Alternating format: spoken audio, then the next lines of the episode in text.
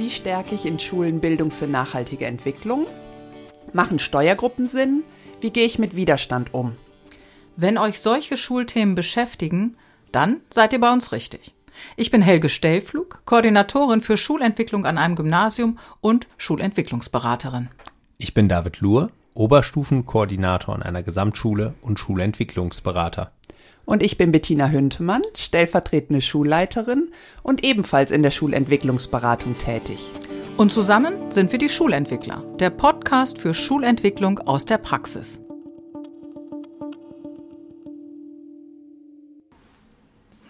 Herzlich willkommen zu einer neuen Folge der Schulentwickler. Wir haben letztes Mal schon angekündigt, dass wir uns heute um das Thema Agilität kümmern werden. Ähm, in der letzten Folge ging es ja um die Bedeutung von Schule in der VUCA-Welt und VUCA und Agilität sind ganz eng miteinander verknüpft. Nochmal zur Erinnerung, VUCA, wenn wir das kurz zusammenfassen können, beschreibt die komplexe, mehrdeutige und unsichere Welt, in der wir leben.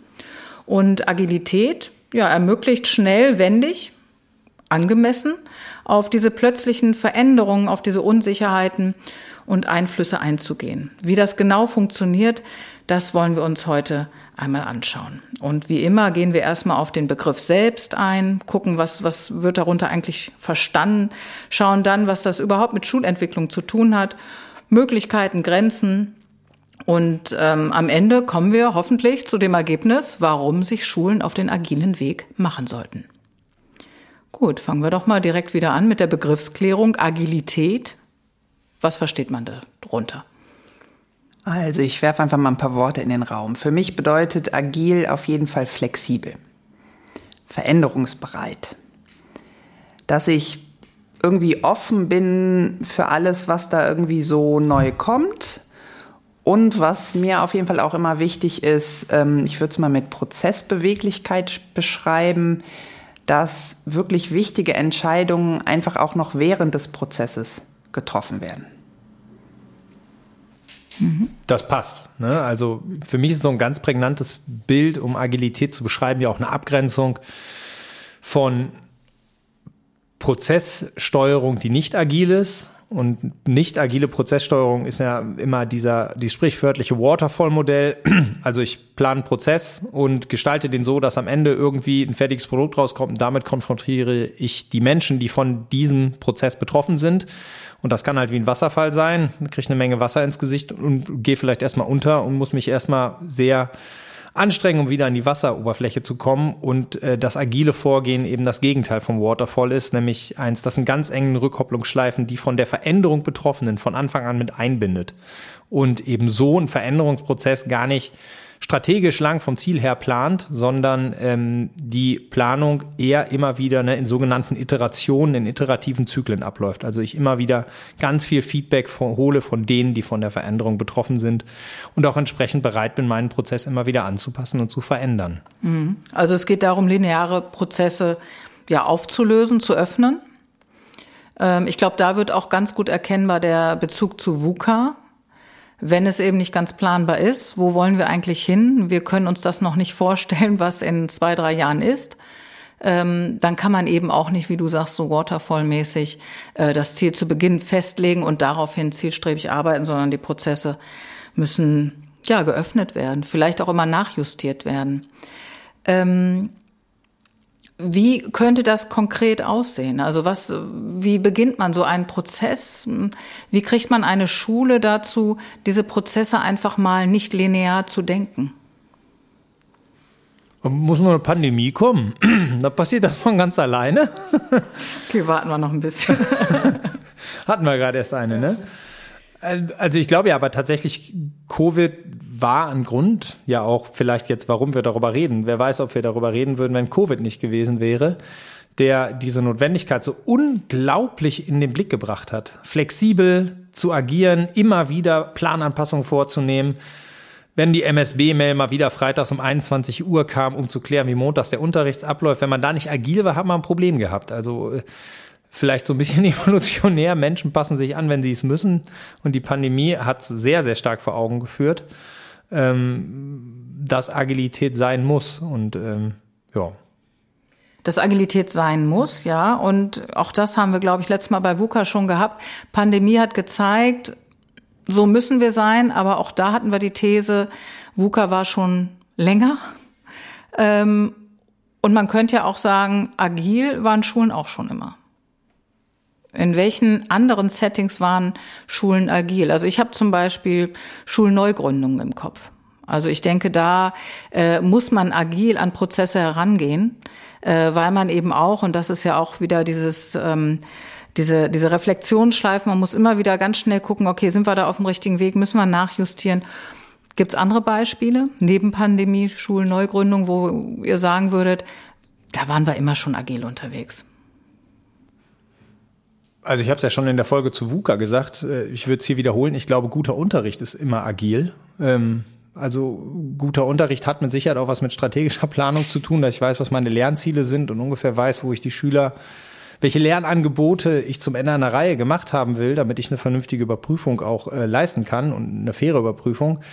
Aber das setze ich ja nicht auf Deibel komm raus durch, sondern wenn ich merke, dass das funzt nicht, dann gehe ich mit den Schülern den Dialog und frage die, was brauchten ihr, damit das jetzt erfolgreich ist. Das ist für die Schüler vielleicht manchmal auch irritierend, weil das gar nicht deren Bild von Schule ist.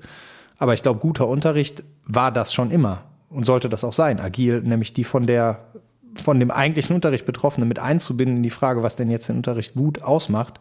Und ich glaube, da sind viele Schulen sehr agil, tatsächlich das auch zu machen.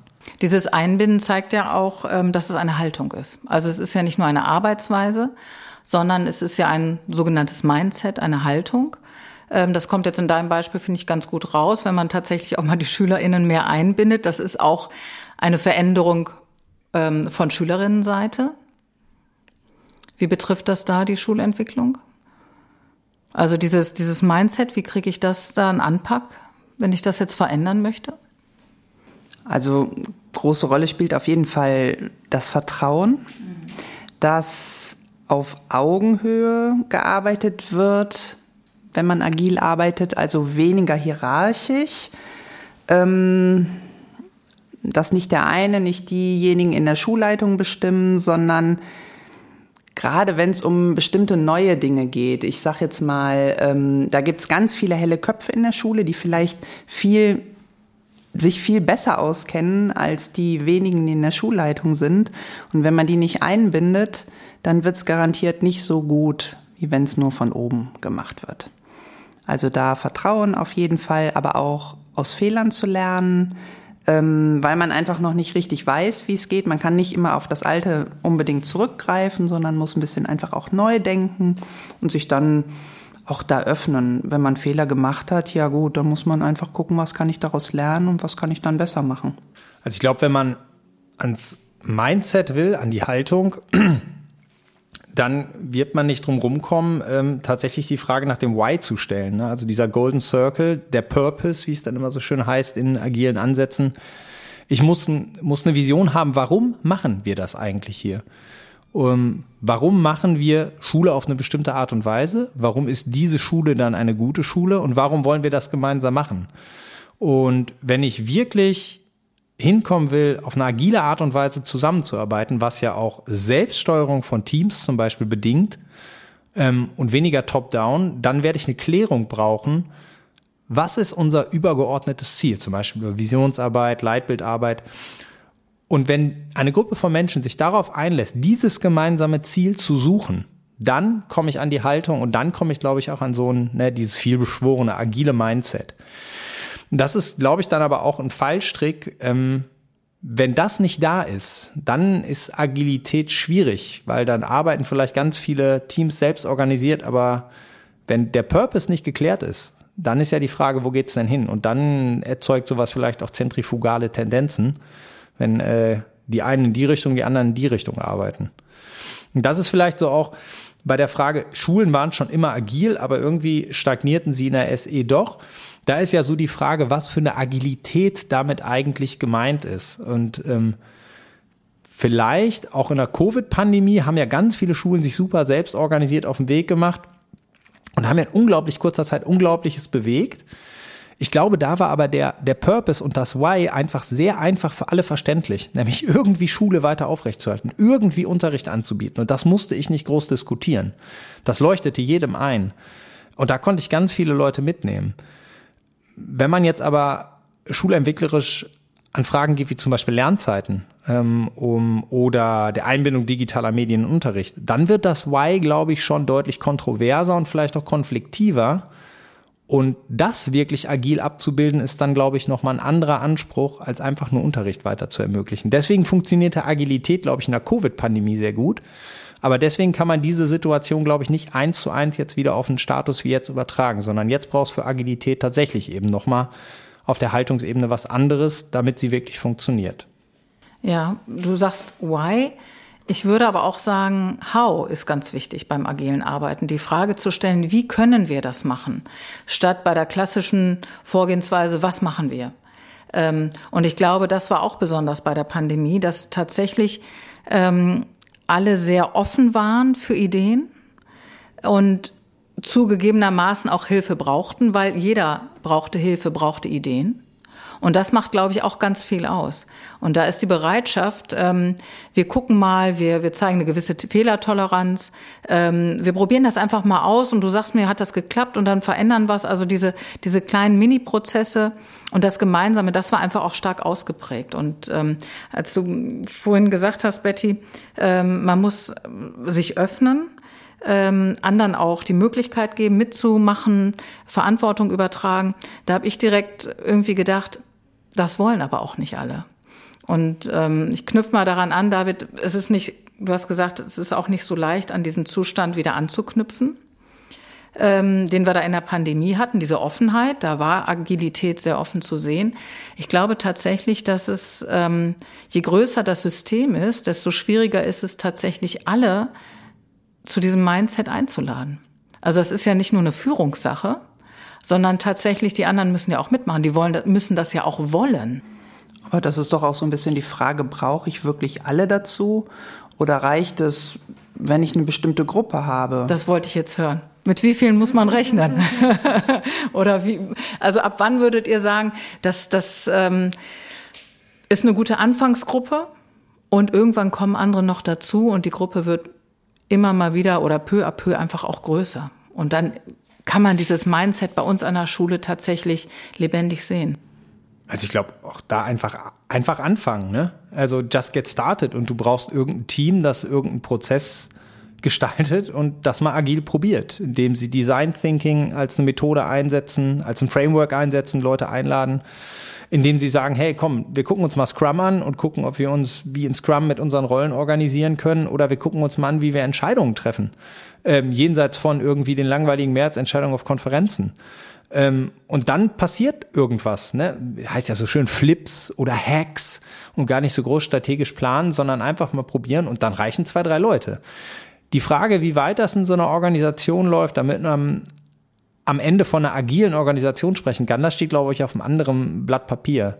Also Frederic Laloux hat ja zum Beispiel in Reinventing Organizations sehr deutlich ausgeführt und da würde ich auf jeden Fall das unterstreichen, wenn der CEO oder die CEO, also der Chef, die Chefin von der Organisation nicht dahinter steht, dann wird das keine agile Organisation werden. Und das glaube ich, also das, das stimmt einfach.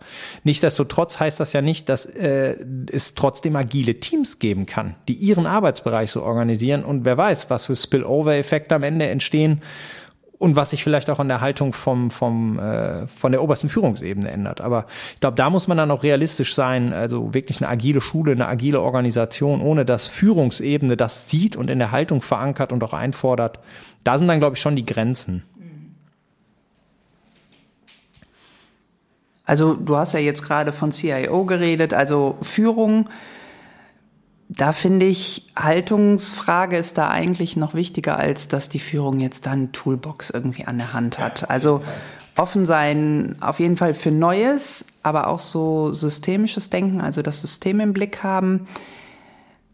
So dem mit Blick aufs Ganze meine ich damit, einerseits sehen, wo habe ich vielleicht Chancen, dass wir in der Schule irgendwie was verändern können, aber wo sehe ich auch eine bestimmte Bedrohung. Also wenn ich jetzt, sagen wir mal, eine Gruppe arbeitet an irgendwas, Und ich habe das Gefühl oder ich merke, okay, die sind zu schnell für das ganze System. Das ist noch nicht transparent genug. Wir müssen jetzt auch einfach mal das Ganze sichtbar machen, woran gearbeitet wird.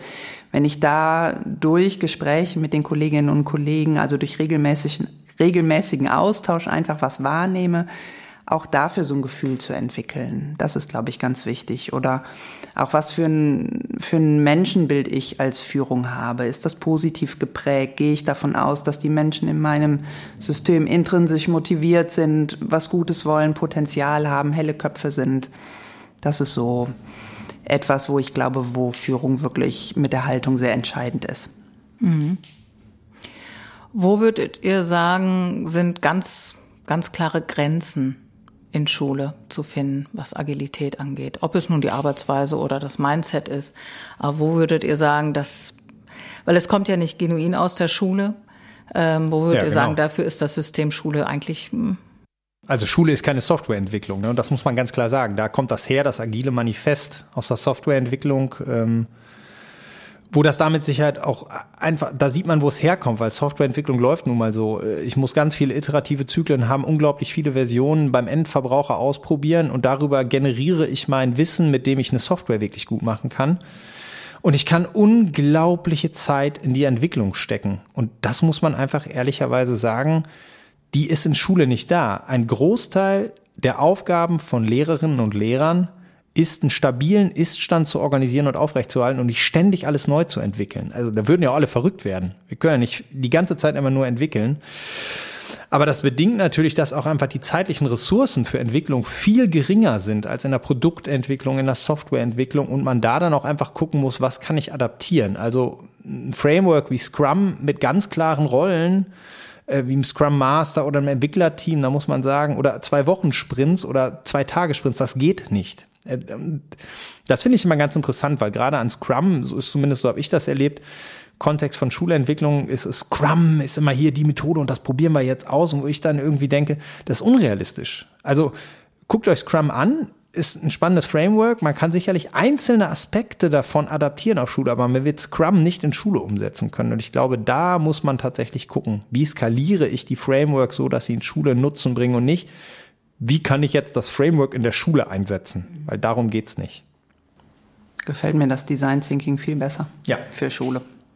Weil man da einfach auch so von den Bedürfnissen in der Regel der Schülerinnen und Schüler ausgeht und guckt, was, was brauchen die denn, um gut lernen zu können.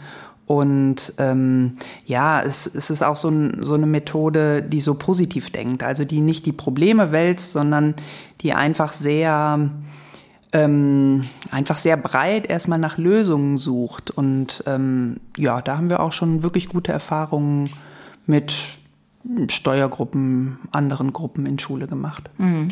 Und gerade die Methode macht ja auch diesen, ähm, ja, diesen Benefit einfach wirklich für alle erfahrbar.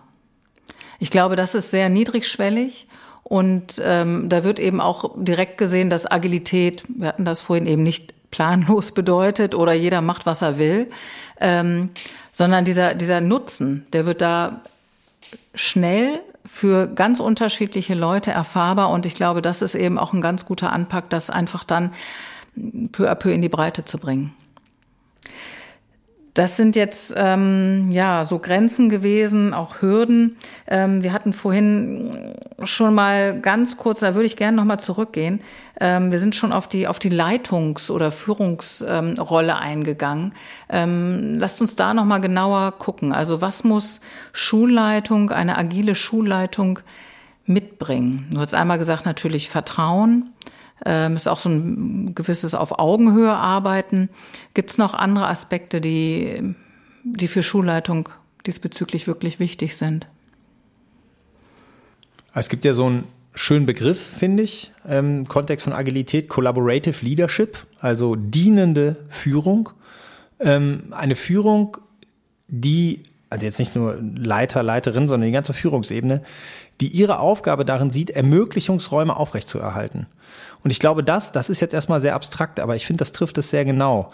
Gar nicht eine vorgefertigte Lösung im Kopf zu haben, sondern im Blick zu haben, die Intelligenz der vielen, die da ist, zu nutzen und den Raum zu öffnen, damit die besten Lösungen zu finden. Und das ist alles andere als trivial. Das bedingt zum Beispiel ja gar nicht, dass ich die Ideen reinschmeiße, sondern dass ich die Menschen zusammenbringe, dass ich Zeiten und Räume schaffe, dass ich intelligente Strategien habe, die lauten Bedenkenträger ihre Bedenken äußern zu können und den guten Kern daraus herauszuarbeiten, aber den Rest auch Rest sein zu lassen. Und das ist glaube ich, sehr viel, viel anspruchsvoller als eine klassische Top-Down-Führung, weil die unglaublich viel, sind wir wieder bei den 4Ks, Kommunikation, Kollaboration, Kreativität, das auch als Führungsqualitäten zu entdecken ähm, und das zu leben, das muss gute Führung leisten. Ja, ich glaube, dazu gehört auch viel Mut tatsächlich, ja. weil ähm, ich behaupte einfach mal, das ist auch nicht, was Führung lernt, wenn sie sich in die Rolle eindenkt oder in die Rolle eingeführt wird durch Qualifikationen, was auch immer. Also ich glaube, da gehört auch wirklich viel Mut dazu. Ja. Und ist dann natürlich auch immer ein bisschen von der Persönlichkeit abhängig. Auf jeden Fall. So, warum stagniert denn die Schulentwicklung trotz allem, auch wenn Schulen immer schon irgendwie agil waren? Das war ja doch eine These auch. Ja, ich glaube, ich hatte es ja vorhin schon mal angeschnitten, also ich glaube tatsächlich, dass ähm, also die Ente wird hinten fett, ne? Und, und die Frage, warum machen wir das? Warum machen wir einen Prozess? Äh, dass die Frage bei Agilität ja noch viel krasser ins Zentrum rückt. Wenn ich selbst Organisation von Teams zulasse ähm, und die selbst Entscheidungen treffen lassen will, dann kann ich das nur in einem ganz klar umgrenzten Rahmen des Why machen, des Purpose. Warum tun wir das? Was ist gut? Was ist vielleicht auch nicht gut? Und ich glaube, das ist was, wo Schulen nicht immer so eine ganz deutliche Klärung haben. Und dann kann Agilität auch in die verschiedensten Richtungen gehen. Also das ist ja oft auch so ein Missverständnis von Agilität, dass anything goes. Und das ist es eben nicht. Es ist Selbstorganisation in einem klar definierten Rahmen. Und ähm, da ist es, glaube ich, dass die Agilität vielleicht nicht immer die ganz klare Sinnkomponente beinhaltet, die notwendig wäre, damit sie ihre Wirksamkeit echt entfaltet in Schulen. Das Why ist ja die Sinnhaftigkeit. Würdest du das dann da ansetzen, also die Stagnation ähm, in der Verstetigung von Schulentwicklungsprozessen? Dass ja, du sagst, es wird einfach nicht weitergeführt, weil diese Sinnhaftigkeit nicht durchgekommen ist? Ja, oder es gibt einfach zu viele verschiedene konkurrierende Sinnhaftigkeiten in einem System, die sich auch ausschließen. Ne? Also, dass wenn ich auf eine agile Art und Weise zum Beispiel einen Unterricht fortentwickeln will und ich habe jetzt, wenn man es jetzt mal wieder ganz hart überzeichnet. Ich habe die Hardcore-Frontalunterrichtstraditionalisten da und ich habe die total selbstorganisierten, selbst, äh, selbstorganisierten lernenden äh, äh, Kolleginnen und Kollegen da, die das unbedingt wollen wenn ich das nicht vorher irgendwie, wenn, wenn die sich auf einen gemeinsamen Weg geeinigt haben, dann, dann kann das, kann ich einen ganz tollen agilen Prozess machen. Aber äh, dann habe ich einen agilen Prozess in die eine Richtung und den in die andere Richtung. Und ob die, was Gutes für die Schule bei rauskommt, würde ich mal sagen, sei dann dahingestellt. Ne? Aber ich würde sagen, das Problem war vorher auch da. Bei linearen Prozessen, bei, deinen, bei den Waterfall-Prozessen, oder? Also das ist jetzt, glaube ich, nicht, würde nicht ich denken, nicht agil. typisch agil. Ist das nicht generell Nö. das Problem? Definitiv, aber das wäre die Frage, wenn Schulen waren schon immer agil, aber warum haben sie in der SE vielleicht trotzdem stagniert? Die waren agil, haben sich aber vorher nicht darauf geeinigt, wo der eigentliche Purpose ist. Und deswegen stagniert man dann. Oder äh, auch nicht notwendigerweise. Vielleicht entsteht daraus ein Systemkontext, den Menschen als stagnierend erleben weil die eine Gruppe wird das eine gerne weitertreiben, die andere wird das andere gerne weitertreiben und beide merken, dass sie halt sich irgendwann vielleicht auf einen schlechten Waffenstillstand einigen und jeder doch wieder sein eigenes Süppchen kocht und das erleben alle als Stagnation ist dann aber, würde ich sagen, eine logische Konsequenz eines solchen Systemzustands. Dann würde ich das zusammenfassen. Agilität ähm, ist kein Allheilmittel für Probleme, die Schulen vorher auch schon hatten, wenn sie sich nicht um Schulentwicklungsprozesse im Sinne der Verstetigung zum Beispiel, der Sinnhaftigkeit äh, gekümmert haben, oder? Denke ich mal. Definitiv. Mhm. Ähm, kommen wir mal zum Schluss mal so knackige Gründe. Warum sollten sich Schulen auf den Weg, auf den agilen Weg machen? Was spricht dafür? Spricht auf jeden Fall dafür, dass man drauf guckt, was brauchen unsere Schülerinnen und Schüler. Also, dass man versucht zu verstehen, was unsere Zielgruppe für Bedürfnisse hat und gleichzeitig da einfach mehr die Sicht auf die Schülerinnen und Schüler so im System einfach reinbringt in die Schulentwicklung. Das spricht auf jeden Fall dafür. Dann ist es auf jeden Fall weniger starr.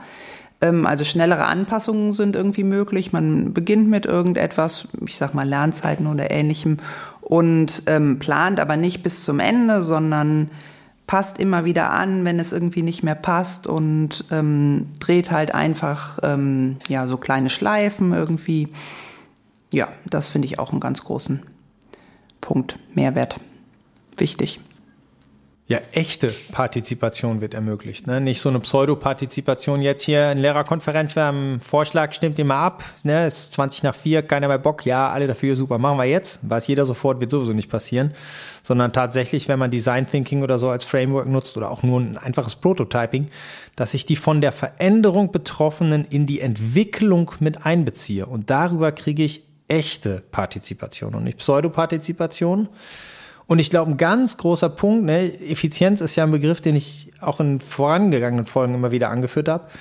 Warum hat Softwareentwicklung das gemacht? Weil die die Kosten des Scheiterns senken wollten. Ganz banal, die wollten ihre Entwicklungskosten gering halten. Und auch das ist in Schule. Und hier sind bei uns Kosten ist nicht Geld, Kosten ist Zeit. Sind Nerven von Kolleginnen und Kollegen, von Eltern, von Schülern, schlechte Qualität, die nicht ankommt. Und deswegen werden meine Prozesse effizienter, weil ich von Anfang an das Endprodukt den guten Lernprozess mitdenke und die Menschen, die mir was darüber sagen können, mit einbinde, nämlich die Schülerinnen und Schüler. Oder wenn es um andere Prozesse geht, die Kolleginnen und Kollegen und sich eben nicht eine kleine Gruppe das alleine ausdenkt und dann am Ende sagt, so jetzt stimmt mal ab. Dann haben wir wieder den Waterfall. Im Grunde ist es ein Doppeldecker. Ich weiß, dass ich äh, mit Schülerinnen und Schülern auch nur so lernen kann, dass sie in den Prozess eingebaut, äh, eingebunden werden, dass man lernförderliches Feedback gibt äh, den Prozess reflektiert, vielleicht nochmal neu anpasst und im Grunde ist es das, was man dann im Großen mit dem ganzen System auch macht. Und so meine Erfahrung zeigt irgendwie, dass ja, Kritik irgendwie weniger wird und eher ersetzt wird durch ähm, kreative Vorschläge. Mhm. Also durch konstruktive Vorschläge und nicht dieses übliche, jemand macht einen Vorschlag und jeder sucht darin nur das Negative, sondern dass eher ähm, die Methoden ermöglichen, ja, kreativ zu arbeiten, konstruktiv zu arbeiten. Ja, und sich auch öffnen.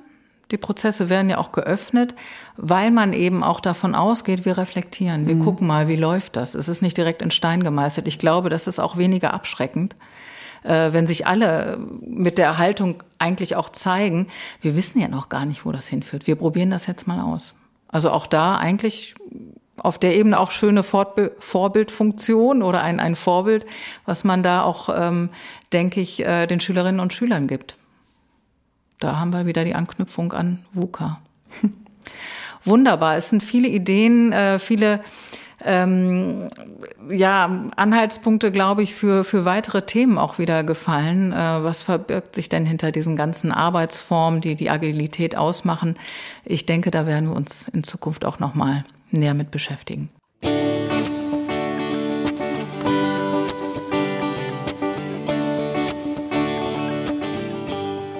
Das waren die Schulentwickler, der Podcast für Schulentwicklung aus der Praxis. Mit Betty, David und Helge. Schaut mal auf unserer Homepage vorbei für eine Übersicht zentraler Learnings und weiterführender Literatur.